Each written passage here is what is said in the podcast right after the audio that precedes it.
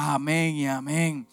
Oye, qué bueno que nosotros tenemos diversidad de personalidades. Mire que está a su lado, es completamente, completamente diferente a usted. Usted lo puede sentarse en su casa y, y estar viendo una película y aparece su héroe.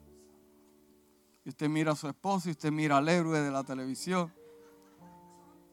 Y mira al esposo y mira al héroe y dice, ¿qué porque? No, no, no, hermano, no, no. Eso, eso, eso no, eso no, no.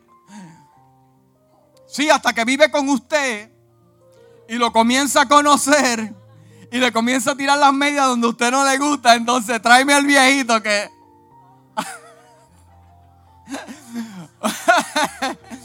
o sea, diversidad. Oye, qué bueno que somos diferentes. Imagínese un mundo lleno de personas semejantes a usted. Cuando usted mismo no se soporta algunas veces. Usted mismo ni se soporta. Imagínese su esposo que sea igual que usted. Imagínese a su hijo que sea igual que... Ay, el Señor le está hablando en esta mañana. Imagínese a su hijo que sea igualito que usted y que va a tomar las decisiones que...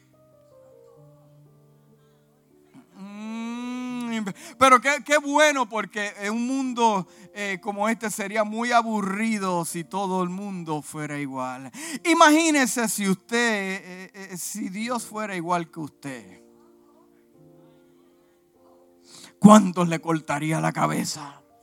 ¿Cuántos? Imagínese si Dios fuera igual que usted. Pero qué bueno que tenemos diversidad de personalidades.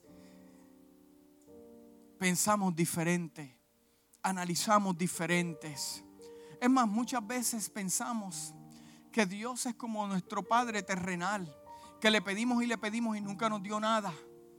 Y pensamos, y por eso no le pedimos a Dios, porque pensamos que Dios es como nuestro Padre terrenal. Y eso es una manera errónea de ver a Dios. Y, cada uno se proyecta. Mire, yo puedo predicar un mensaje lo más sencillo posible para captar la atención de diversidad de personas. Pero al final todos somos diferentes. Todos somos diferentes. Para algunos, Dios es un banco, un banco de dinero. Para ir al lugar, al banco y hacer transiciones monetarias. Para otros Dios es un doctor. Solamente lo visitan cuando están enfermos. ¿Ha visto usted a alguien sano visitando a un médico? Simplemente los que están enfermos son los que visitan al médico. ¿Para qué? Para que te dé medicina. Y mientras tanto usted no está enfermo, usted no busca a Dios o al doctor. Para otros, Dios es un real estate agent. un agente de bienes raíces. Dame la casa así, yo la quiero asada, la quiero así. Y Dios te dice, yo te la doy como tú quieras, al final la tienes que pagar tú. Dios es un Oye, lo tienen por todos lados. Lo tienen por San Cloud, por Clermont, por Kissimmee. Nada, por Inciana no. Para acá. o lo tiene el real estate agent. Para otros, Dios es un matchmaker. Vamos a la iglesia para encontrar ese esposo tan amado, ese superhéroe o esa mujer, eh, sí, en busca de los panes y los peces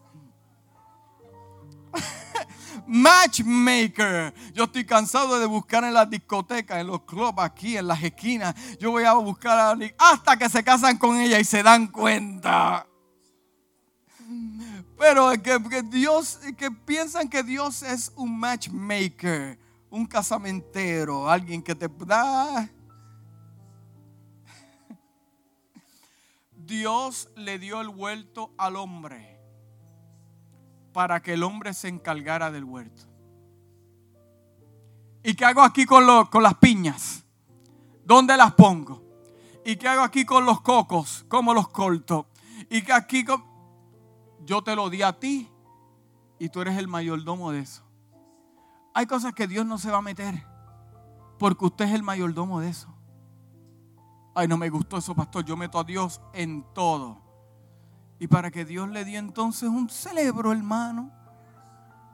Ay, usted no me está entendiendo, hermano. Sí, porque hay gente que ora cuando tiene que correr. Es tiempo de correr. Hay gente que se queda ahogándose cuando es tiempo de nadar. Hay tiempo. Dios te dio una sabiduría, una inteligencia. Úsala. Para otros Dios es un psicólogo. Que Dios le resuelva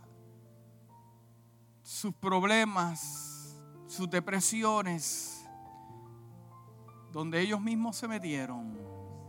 Para otros Dios es un, un doctor feel good. Dame la receta Dame la dosis, hazme sentir bien. Que llegue yo a la iglesia y me sienta bien. Que llegue yo al ministerio y me sienta bien. Que yo llegue al trabajo y me sienta bien. Que en mi hogar yo me sienta bien. Le contaba a la iglesia que en los momentos de paz sublime y de bonanza en el ministerio, abrázalos, aprécialos, porque cuando llegan las pedras, llegan todas a la misma vez sin pedir permiso y no le importa la hora. Yo deseo aclarar algo en esta mañana. Y yo quiero que me atienda bien. Y si hay algo del mensaje que te pueda llevar para tu casa, que sea esto. Y te lo quiero aclarar en esta mañana. Dios no está endeudado con nadie. Eso cayó fuerte. Dios no está endeudado con usted. Al contrario, usted está endeudado con Dios. Especialmente cuando le dijo a Dios, si tú me das esto, yo te doy esto. Si tú me das la casa, yo hago servicio. Si tú me das el carro, yo voy a la iglesia. No, Dios no es un negociante. Dios no es un negociante. ¿Qué usted hace negociando con Dios? ¿En qué perdemos los momentos de oración negociando con Dios? Que si tú haces esto yo hago esto, que si tú... Algunas veces Dios lo permite para comprometerte aún más. Dios no llegó aquí a negociar con nadie. Es más, nosotros estamos endudados con el Señor porque Él nos dio lo mejor del cielo, su Hijo. Y con todo eso fue de gratis, que no tienes que pagar nada. Pero ¿por qué yo estoy aquí? Porque yo me siento endeudado porque Dios estuvo para mi vida y ahora yo estoy para otras vidas.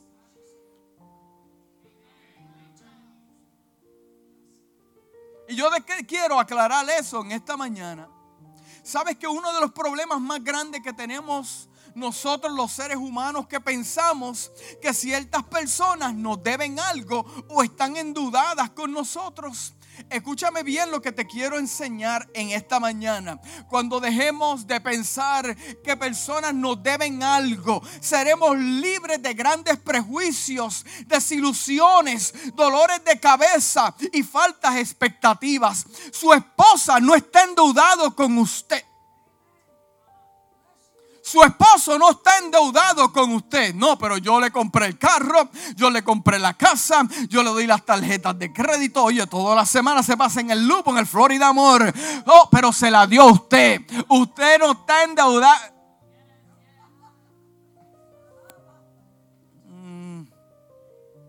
No, pero pastor, es que tú no sabes, porque en el año 1984 mi esposo me fue infiel. Se metió allá en la esquina a la, tienda aquella y allí yo me enteré de unas cosas, pero todavía al 2020 usted está con él, ¿verdad? Porque lo perdonó.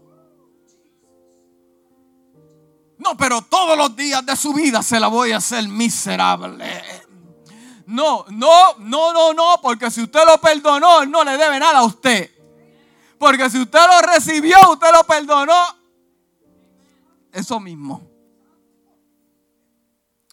No le saque en cara nada a nadie. Hijo que me escucha en esta mañana, escúchame bien claro, no importa la edad que tengas, tu papá no te debe nada. ¿Por qué? Porque eso nos sirve muchas veces como si fuera un ancla de un esclavo para mantenernos ahí y darle la excusa a Dios y decir, ah, porque mi papá no tuvo un padre, porque tuvo esto, porque tuvo esto. No, no, no, no, no. Nosotros, nadie está endeudado con nosotros. Tu padre terrenal no está endeudado contigo. En muchas veces tu padre hizo lo mejor y para ti no fue lo suficiente. Pero Dios conoce el corazón. Pastor de la iglesia, escúchame bien. La iglesia no está endeudada contigo. Iglesia, escúchame bien claro. Tu pastor no está endeudado con usted tampoco. Qué silencio. Qué silencio. Paremos ya de estar pasando facturas a Dios y a los hombres. Nadie nos debe nada. Porque escúcheme bien claro lo que le quiero enseñar en esta mañana. Dios no está obligado a hacer nada. En lo absoluto, Dios no está obligado de hacer nada con usted. Dios está comprometido con qué? Con su palabra, con lo que salió de su boca, no con lo que usted y yo inventamos y a la mitad de camino queremos que Dios que nos bendiga, las cosas nos salgan bien, tengamos expansión, Dios nos multiplique, nos expanda, nos bendiga o cambie las cosas. Dios no está obligado de hacer nada. Bajo nuestra ignorancia le decimos al Señor en oración, tú tienes que hacerlo, tú tienes que sanarme, tú tienes que suplirme, tú tienes que abrir la puerta, tú tienes que darme un buen hombre, una nueva buena mujer. Dios no está obligado a hacer nada. Dios no está obligado a sanarnos. Dios sana al que Él quiere. Dice la palabra, yo tengo misericordia con el que yo quiero. Dios llama a un ministerio al que Él quiere, no el que usted piensa que es adecuado. Dios no está obligado. Escúcheme bien claro, iglesia, en esta mañana. Y tal vez esté retando Dios bendice al que Él quiere. Porque Dios es soberano. La definición de soberano es la siguiente. Máximo poder, autoridad sobre algo. El libro de los Hechos, capítulo 24, capítulo 4, versículo 24 dice, cuando los creyentes oyeron las noticias, todos juntos alzaron las voces en oración a Dios. Oh Señor soberano, tierra del mar y todo lo que hay en ellos. Dios es soberano. Dios hace Dios no le tiene que pedir permiso a usted para su proceso o su desierto. No, ya Dios sabe lo que va a hacer. El Salmo 115, versículo 3 dice, nuestro Dios está en el cielo, Él hace lo que le place. Ah, no me gusta el mensaje hasta ahí. Sí, Él hace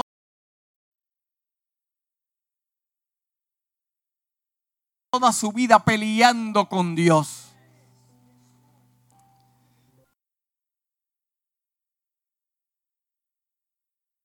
De Daniel capítulo 4 versículo 35 dice, y todos los habitantes de la tierra son considerados como nada, más Él actúa conforme a su voluntad en el ejército del cielo.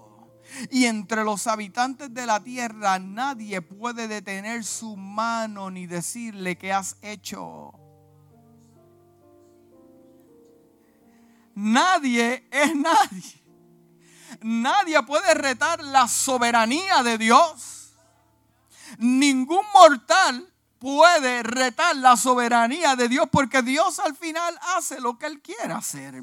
El libro de Lucas capítulo 1 versículo 37 dice, porque ninguna cosa será imposible para Dios. Si Dios lo determinó así, así va a ser. Si Dios no quiere que tú te enfermes, no te vas a enfermar. Dios hace lo que Él quiere. El libro de Job 42, 42 versículos dice, yo sé que tú puedes hacer todas las cosas y que ningún propósito tuyo puede ser estorbado. Una vez Dios tiene algo en su mente, nadie lo puede cambiar de padecer. No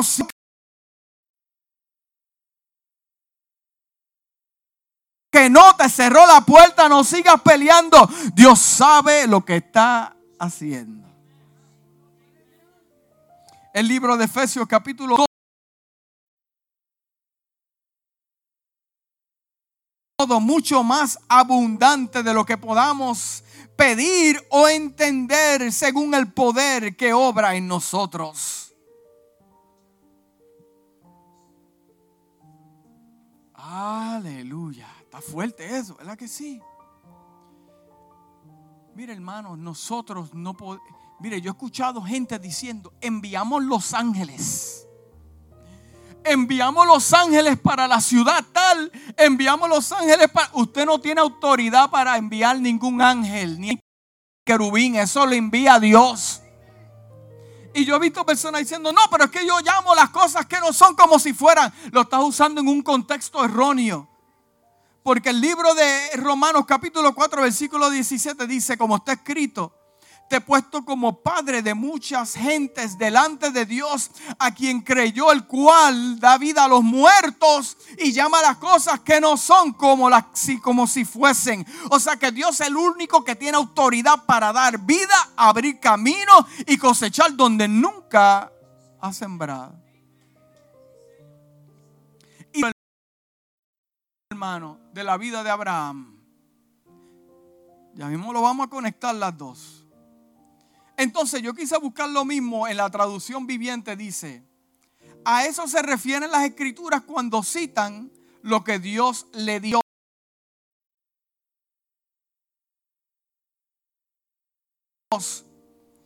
Esto sucedió porque Abraham creyó en Dios,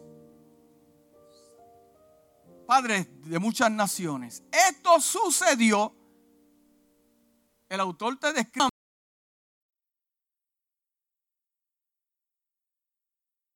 creyó en quién? En Dios. Que da vida. Dame leerlo más, más, más lento. Eso sucedió porque Abraham creyó en el Dios que da vida a los muertos y que crea nuevas cosas de la nada. Ahora tú entiendes cuando dijo, tú sabes qué, yo voy a obedecer y yo voy a sacrificar ¿A quién? A Meisac. Porque si el mismo Dios que me lo puede dar también tiene poder.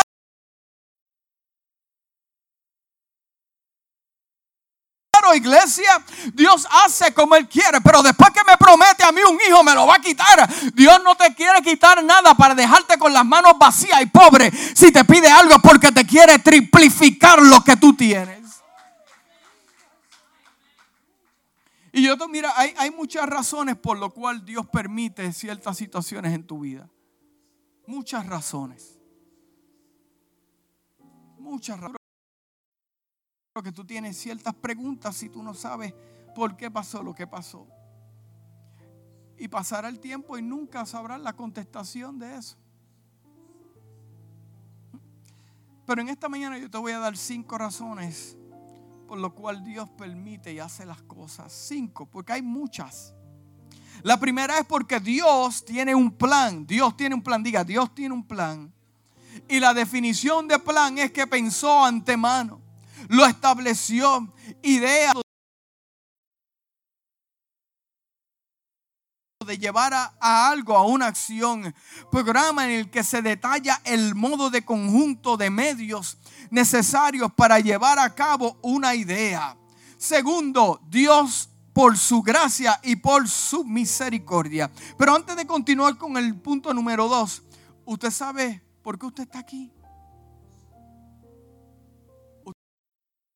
¿Usted sabe por qué usted está aquí? Tantas veces que se ha querido.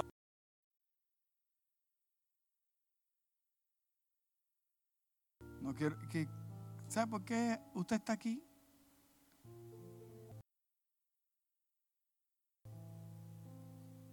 Cuando muchos perdieron el trabajo Dios le suplió. Porque usted no se ha enfermado.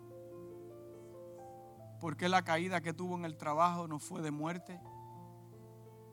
Porque el accidente de automóvil todavía está aquí. Cuando trataron de matarlo, todavía está aquí. ¿Cuántas enfermedades usted no ha tenido? Está aquí. ¿No se ha preguntado por qué?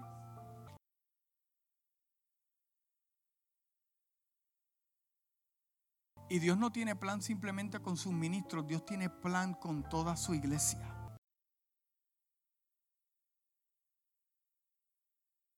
Están en un plan. Y gracias a la gracia y la misericordia de Dios, que aunque no nos merecemos nada de esas cosas, Dios nos envió a Jesucristo su Hijo para nosotros poder estar aquí salvo y glorificando al nombre del Señor. So, cuando Dios permite las cosas y nos llegan cosas, hay que entender es porque no llegan por llegar. Hay un plan ahí. ¿Te has preguntado por qué me llegó lo que me llegó? ¿Por qué me casé con el que me casé? ¿Por qué estoy en esta iglesia? ¿Por qué estoy aquí? ¿Por qué regresé? Después que hice una, una izquierda, de momento tomamos una...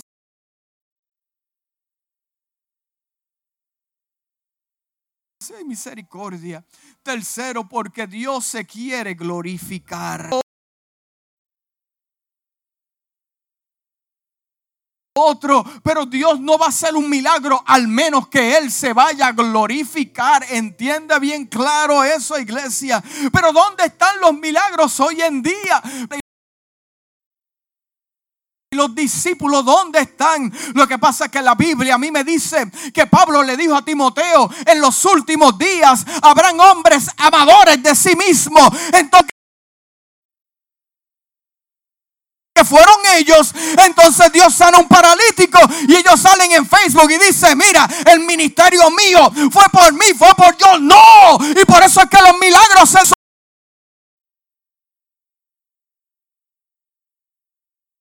hombres. Los milagros son para que la iglesia se estremezca y pueda mirar al cielo y decir, Dios sigue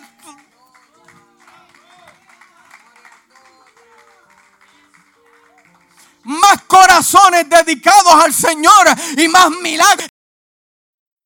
Gente más humilde y vas a ver cómo Dios toma control.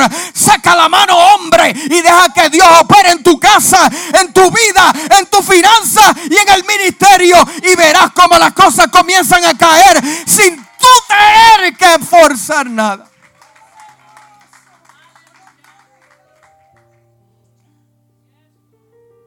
Dios se quiere glorificar, hermanos. No pelee tanto con Dios.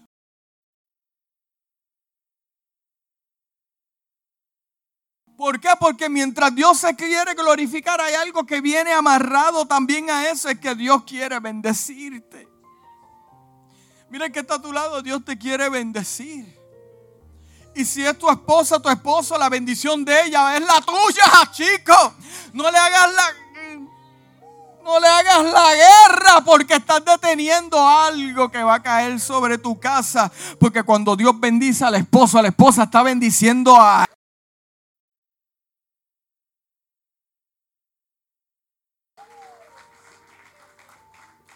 Dios quiere bendecirte.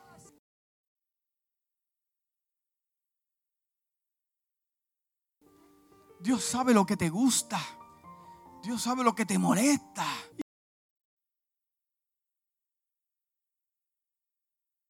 Y quinto, para que seamos de bendición a otros.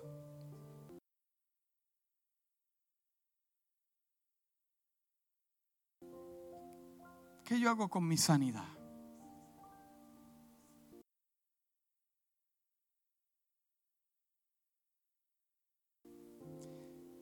¿Qué yo hago con un milagro mío financiero en mi casa cuando muchos perdieron el trabajo? ¿Qué yo hago con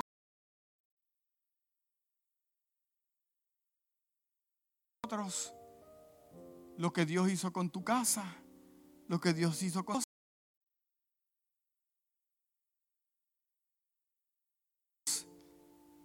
hace las cosas es para que seas de bendición a otros.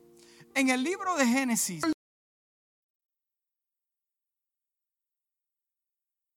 le había dicho a quién? Abraham.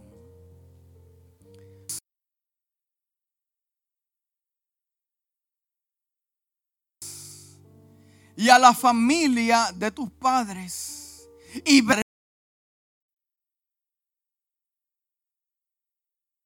de ti una gran nación. Te bendeciré.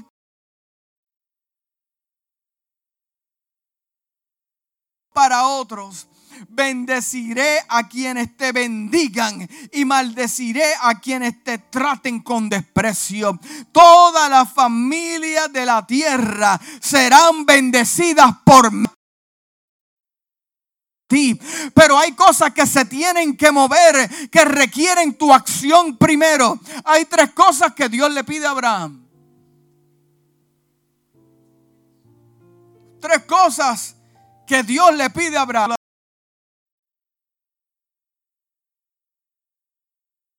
Deja. Déjame quieto. Deja. O sea, la palabra deja me dice que yo tengo que dejarlo tranquilo, dejarlo solo. Deja, ¿ha dejado usted a un novio o una novia? No, eso no pasó aquí. ¿Ha dejado algo usted tranquilo en las manos de Dios y ha visto cómo Dios lo ha formado y lo ha dejado? Hay tres dejas en los primeros versículos, tres dejas. Sí, porque, porque hay cosas que tenemos que hacer nosotros para que se activen otras. Entonces Dios le dice a Abraham, lo primero, deja tu patria. ¿Por qué? Porque si Dios lo mantiene en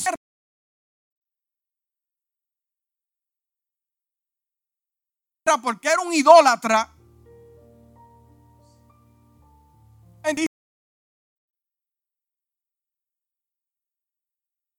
Deja tu patria. Patria te habla de qué? De transición de un lugar a otro, a otro territorio, a territorio nuevo. Deja tu patria.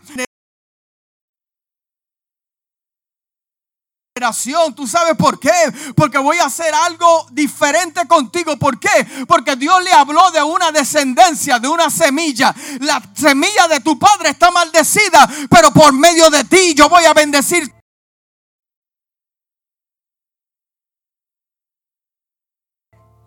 ¿Cómo es eso, pastor? Mira, la bendición, la bendición fue tan poderosa.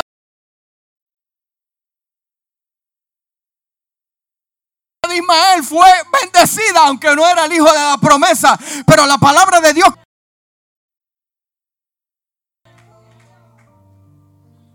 que hasta sus errores, hasta sus errores fueron bendecidos.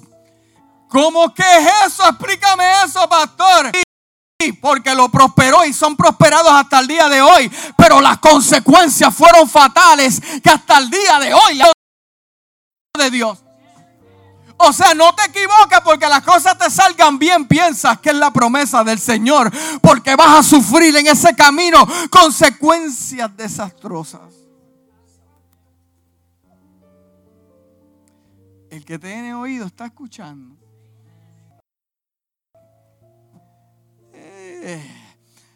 Deja la tierra a tus parientes. Deja la familia de tu padre, que tú te haces llevándote a tu sobrino, a la familia.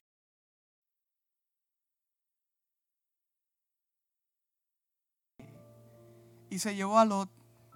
Y usted sabe el conflicto que hubo con Lot. Eso yo se lo explico otro día. Estoy seguro que lo que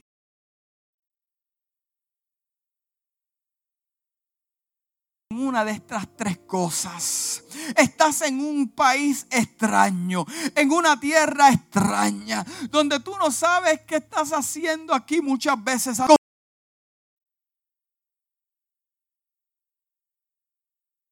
confirmando que es que tengo un plan con tu vida. Porque si te dejo donde estabas, la tradición, la cultura, tu casa iba a ser un bloqueo para permitir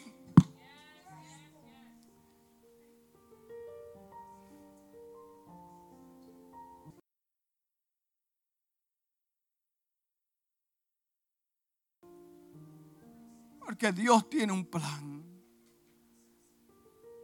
Otras dos cosas muy importantes. Le dijo, esto es lo que tú vas a dejar la revelación que yo te voy a dar a tu vida, nadie lo va a entender. Te tengo que sacar de ahí. O sea, ¿de dónde Dios te ha tenido que sacar para tratar con tu vida? ¿De dónde Dios te ha tenido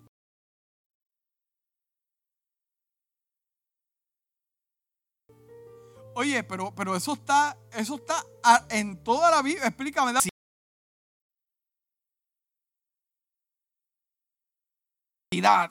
Pues te acuerdas cuando Jesús fue a sanar al ciego Bethesda que lo tuvo.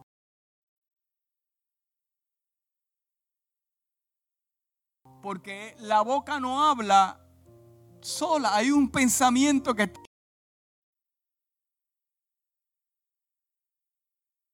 y cuando y le hizo el milagro cuando lo tocó que ves, ay, yo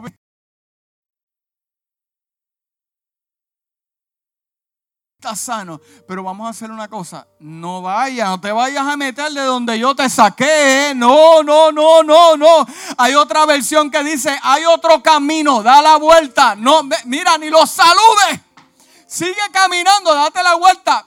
¿Cómo es eso? Mira, aunque el camino sea más largo, aunque haya más calor, aunque haya más peligro, pero si Dios te dijo, no camines por ahí, date la vuelta aunque te tome más. No, en Dios no hay atajos. No en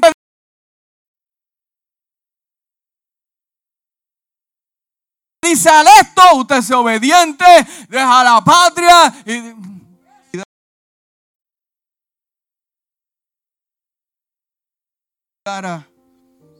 de mi tierra. Yo no estoy hablando de eso, hermano. Yo no estoy hablando de eso.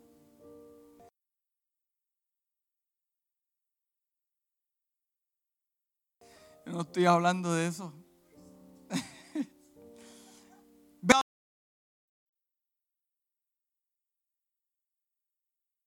el nombre, no me has dado la dirección, no sé qué voy a hacer. Si es hoy en que se la des, no, que eh, lo que Dios estaba esperando era el mover de fe de Abraham de poner un pie afuera. Después que Abraham pusiera ese pie afuera, empezaban las cosas a moverse. Él no sabía la tierra. Dios le dijo, vete a la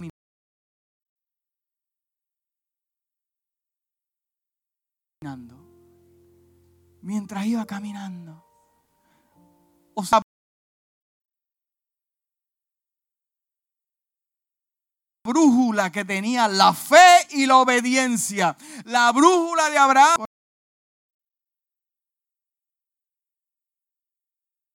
Corazón. La tierra que yo te mostraré es mi plan. El plan de Dios. La idea de Dios. Es el deseo de Dios. Y el que invita si Dios te dijo voy a hacer algo poderoso contigo, pues ten fe y sé obediente, porque Dios se comprometió con Abraham por lo que le prometió, no por lo que Abraham inventó. Él inventó. Él inventó. Y su esposa inventaron también. Un chanchú inventaron. Porque Dios le dijo una cosa y ellos inventaron otra. No, que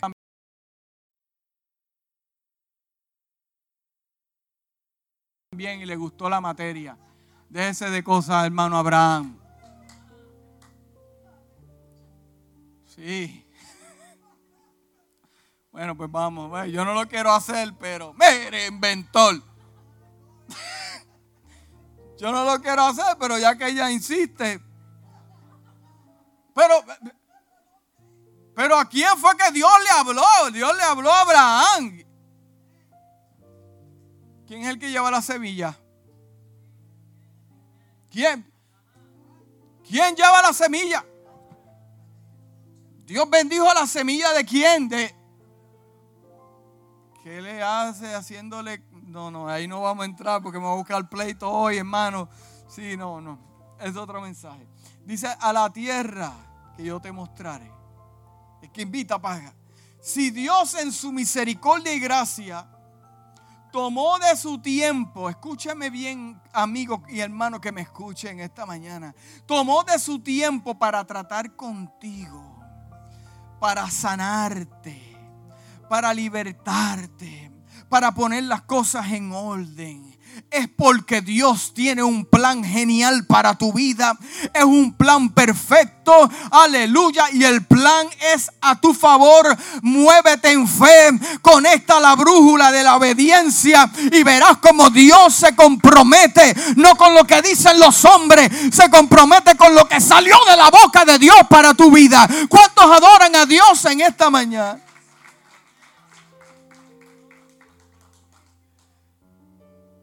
No, porque Dios me prometió esto y me prometió esto. Te voy a hacer dos preguntas. ¿Hiciste lo que Dios te dijo que hicieras?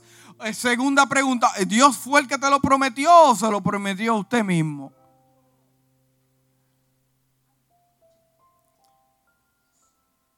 Y yo te voy a hablar de siete consecuencias de la obediencia de Abraham. Siete consecuencias y ya estoy terminando por consecuencia de lo que Abraham hizo, pasaron siete cosas. O sea, lo que Dios le está diciendo a Abraham es lo siguiente, escúchame bien, yo quiero tres tuyas. Yo solamente quiero tres cositas tuyas. Yo quiero que tú dejes que esto hagas tres cosas y yo te voy a dar siete. Porque si, tres cosas, mira hermano, imagínese Dios moviéndote de un lugar a otro en una transición y usted roto en pedazos. Qué bueno sería conectar alma, cuerpo, espíritu en un solo propósito y caminar juntos ahí al propósito de Dios. Y Dios le dice, tú me das tres, yo te voy a dar siete y te voy a bendecir. La primera que dice es una gran nación.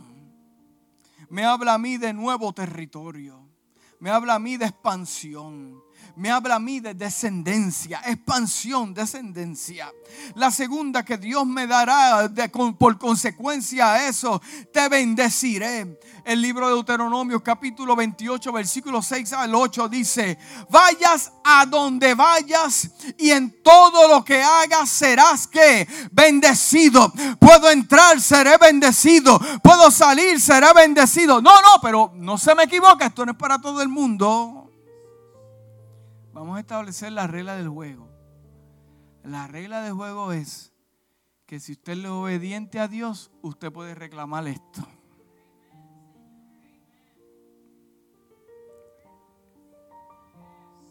Hay condiciones. Dios es un Dios de condiciones. Ay, no me gusta. eso. Oh, sí. La palabra a mí me dice que Dios es un Dios de condiciones. ¿Qué hubiera pasado si Abraham no se hubiera movido en fe? A donde quiera que vayas, y en todo lo que hagas serás que bendito. Tu entrada, tu salida, en el trabajo, en la casa, en tu familia serás bendecido. El Señor vencerá tus enemigos. Cuando te ataquen, saldrán a atacarte de una sola dirección, pero se van a dispersar por otras siete. El Señor asegurará bendición en todo lo que hagas y llenará tus depósitos con grandes granos. El Señor tu Dios bendecirá en la tierra que te da. ¿Qué otra cosa hará Dios? De las siete te haré famoso Muchos que pensaron que no ibas a lograrlo. Muchos se enterarán que Dios ha hecho grandes cosas contigo. Tus enemigos que te menospreciaron al final tendrán que decir verdaderamente Dios estaba con ese hombre y con esa mujer. Número cuatro, serás una bendición a otros para lanzarlos, para conectarlos, para sanarlos, para moverlos, para expandirlo. Bendición a otros. Dios no te va a dar nada para que te quedes con eso. Será para bendecir a otros. Dice, bendeciré a quienes te bendigan. Los que se conectan contigo serán bendecidos, serán prósperos. Voy a maldecir a quienes te traten con desprecio, no prosperarán. Su plan también malévolo para destruirte y matarte. Todas las familias de la tierra serán bendecidas por ti. Somos bendecidos por la decisión de Abraham.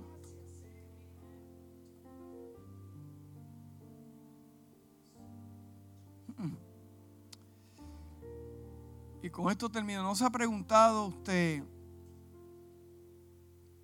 de qué territorio usted tiene que salir para recibir las promesas de Dios cumplidas?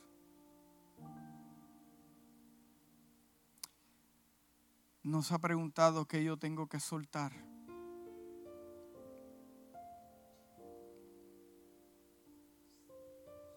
¿No se ha preguntado qué yo tengo que organizar en mi vida? Al principio hablé como muchos ven a Dios. Y Dios tiene una forma de verte a ti también. Nos podemos esconder de los hombres, pero Dios te ve. Pero ahora yo te quiero decir como Dios te ve. Dios te ve como su hijo. Dios te ve como corona de la creación. Dios te ve como triunfadores. Dios te te ve como próspero. Dios te ve como exitoso. Dios te ve capacitado, Dios te ve extraordinario, Dios te ve lleno de capacidad, Dios te ve fuerte, valiente, esforzado. Muchos otros también ven a Dios como mi roca, lo ven como mi sustento, lo ven como mi refugio, lo ven como mi salvación, mi mejor amigo, lo mejor que me haya pasado, lo ven como mi consejero, como el amor de mi vida, como mi enamorado, aleluya, como mi castillo fuerte, como mi sanador, como mi libertador, el que perfuma mi alma a través de tu espíritu en momentos de tristeza y depresión, el que me multiplica años de vida. Mi vida pertenece a Dios. Yo hago lo que Dios me diga que haga y Dios se compromete con su palabra. Son esta mañana, mañana de salir de tal vez el lugar donde tú te encuentres. Tal vez tienes que salir del pasado. Tal vez tienes que salir de la depresión. Tal vez tienes que salir del recuerdo. Pero Dios te va a dar siete cosas. Dale las tres que le tienes que dar. Porque al final Dios te va a bendecir más de lo que tú piensas. Mayor abundancia. Aleluya.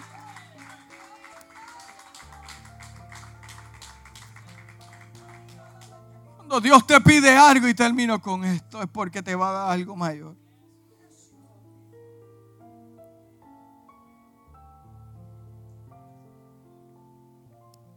Dios te va a dar algo mayor de lo que tú le puedes dar.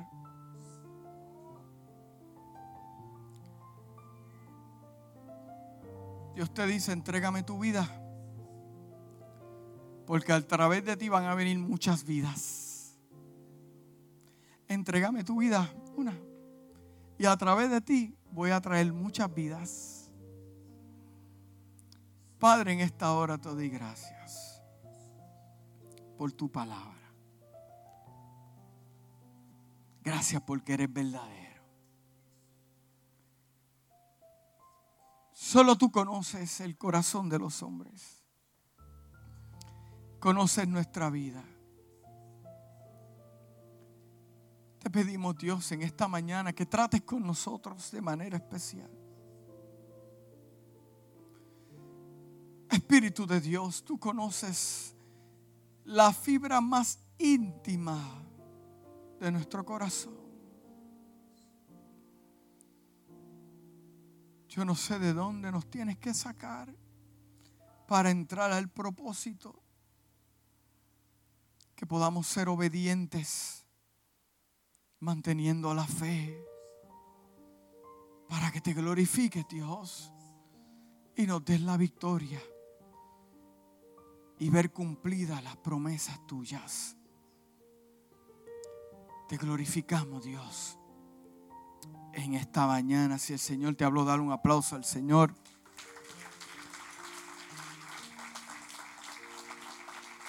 Aleluya.